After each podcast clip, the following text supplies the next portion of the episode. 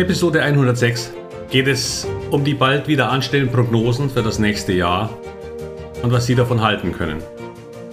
Was ist die Intention der Banken und wie relevant sind sie für Sie persönlich?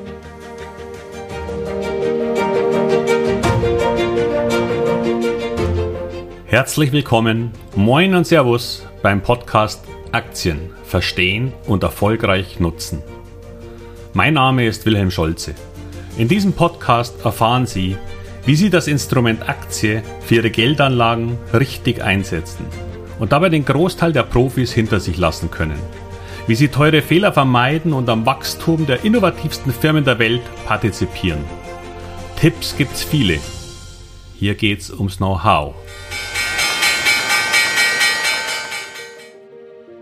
Prognosen. Dieses Jahr neigt sich langsam dem Ende zu und es war für Aktionäre wieder ein anspruchsvolles.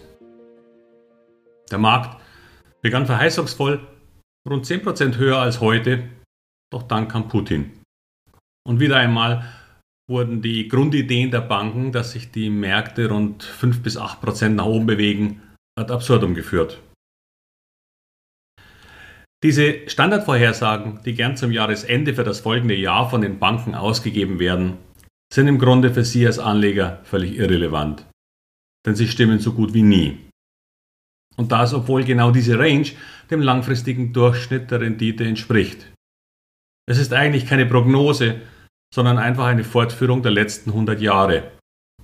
Und häufig sehen Sie solche Renditevorhersagen auch bei vielen Robo-Advisern oder ETF- und Fondsanbietern, weil man das grafisch so schön als stetig steigende Linie darstellen kann wenn man es nicht sogar als arithmetische Kurve zeigt. Denn dann würden Sie eine stetige Beschleunigung über 20 Jahre als Vorhersage sehen. Was sogar die meisten so machen, weil es weit werbewirksamer ist. Und wer möchte nicht, dass sich sein Vermögen so mehrt? Doch fragen, sich, fragen Sie diese Anbieter einmal, wie die tatsächliche Rendite der letzten drei Jahre war. Wenn man ihnen darauf eine Antwort gibt, dann glauben Sie mir, es wird alles andere als eine stetige Linie gewesen sein. Nun möchte ich die Gültigkeit der langfristigen Aussichten für Aktien gar nicht absprechen. Im Gegenteil, ich bin ja ein absoluter Fan von Aktien. Nur das mit der stetigen Linie sollten Sie als mehr ansehen, denn nur in den allerseltensten Fällen passiert so etwas. Die Regel ist eher, dass Märkte ein Jahr mal 20% fallen, dann nochmal 5%, und dann im Folgejahr auf einmal einen Sprung von 40% machen. Dann wieder Konsolidierung und das Spiel beginnt von neuem. Es ist nur als Ganzes leider nicht zu prognostizieren. Denn die Ereignisse, die die Renditen des kommenden Jahres beeinflussen werden, sind im Moment noch gar nicht bekannt. Weshalb auch die Anbieter solcher Prognosen äh, gar nichts dafür können. Denn sie beantworten die von vielen Anlegern gestellte Frage nach ihren Erwartungen für die Zukunft einfach so gut wie möglich unter den aktuellen Voraussetzungen. Mit einem gewissen Bias nach oben, weil die Anleger natürlich keine negativen Renditen hören wollen. Stellen Sie sich einmal Folgendes vor. Sie gingen zur Deutschen Bank und die prognostiziert für Ihre Aktienfonds und damit für Ihre Geldanlagen einen Rückgang von ca. 10%. Wären Sie da begeistert? Oder würden Sie dann eher Ihr Geld abziehen und zur Sparkasse gehen, weil die eine höhere DAX-Prognose abliefert? Hm. So eine Prognose wäre quasi ein Schuss ins eigene Knie. Daher vergessen Sie diese Aussagen am besten, da sie ohnehin nur wenig bringen. Der einzige Sinn und Zweck darin liegt darin, dass es sich um eine Grundtendenz des Aktienmarktes handelt, den Sie tatsächlich nicht aus den Augen verlieren sollten. Denn auf Dauer steigen Aktien. Wenn Sie diese Wahrheit, naja, zumindest die der letzten paar hundert Jahre für sich mitnehmen, dann können Sie die minus 20% Jahre auch viel leichter ertragen.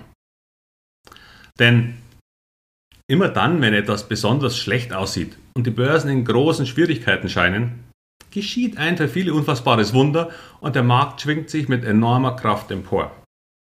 Und wer davor das Vertrauen nicht hatte, wird genau dann in den großen Wiederaufschwung verpassen. Es sind die Jahre, die auf die schlechtesten folgen, die die größten Renditen aufweisen. Doch am Ende ist der Markt wiederum nur eine Mischung aus all der Aktien, die betrachtet werden, sei es diejenigen, die sich im DAX 40 befinden oder im Nasdaq 100. Der Index ist die Mischung und genau darüber gibt es dann die gewünschten Prognosen. Ein ziemlicher Unsinn, um genau zu sein. Denn die Unterschiede allein in einem fast langweilig erscheinenden Index wie dem DAX sind enorm. So befinden sich darin dieses Jahr zum Beispiel eine Deutsche Telekom mit einem Plus von 20% und am anderen Ende Adidas, Puma und Zalando mit über minus 50%. Was nützt Ihnen damit eine DAX-Prognose, wenn Sie auf die WM gesetzt haben und Adidas besaßen? Oder Vonovia oder eine der anderen Desaster-Aktien aus dem Immobilien- oder Kryptobereich. Hätten Sie übrigens gedacht, dass ausgerechnet eine absolute Trendbranche, nämlich die für vegane Ernährung, eine Vollkatastrophe für Aktieninvestoren war? Minus 80% und mehr waren dieses Jahr die Regel.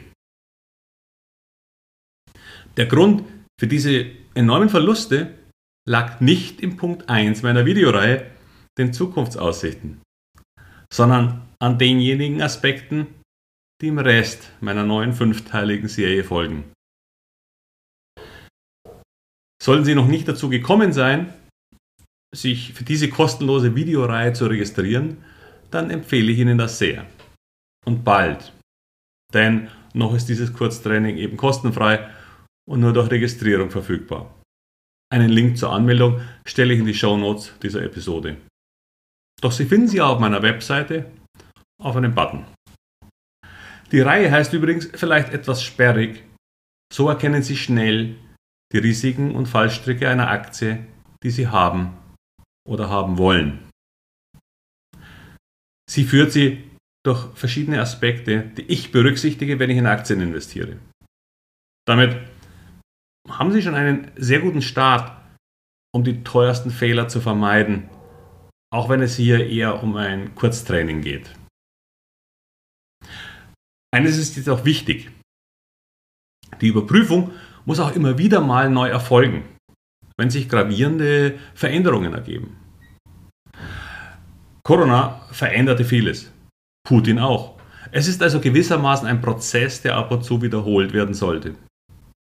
Aber sehen Sie selbst. Sie wissen inzwischen wahrscheinlich, dass ich ein großer Freund der Selektion von Aktien bin. Sie spielt einfach eine enorme Rolle bei der Performance Ihres Depots. Und das kann man lernen. Klar, können Sie einen breiten ETF nehmen und als Basisinvestment halte ich das sogar für sehr empfehlenswert. Doch der Kick kommt mit dem Erkennen von Chancen und sogar noch mehr mit dem Vermeiden von übermäßigen Risiken. Dafür steht die Masterclass. Nur, falls Sie davon noch nicht gehört haben sollten. Und damit wünsche ich Ihnen wieder alles Gute und viel Erfolg bei all Ihren Investments. Ihr Wilhelm Scholze.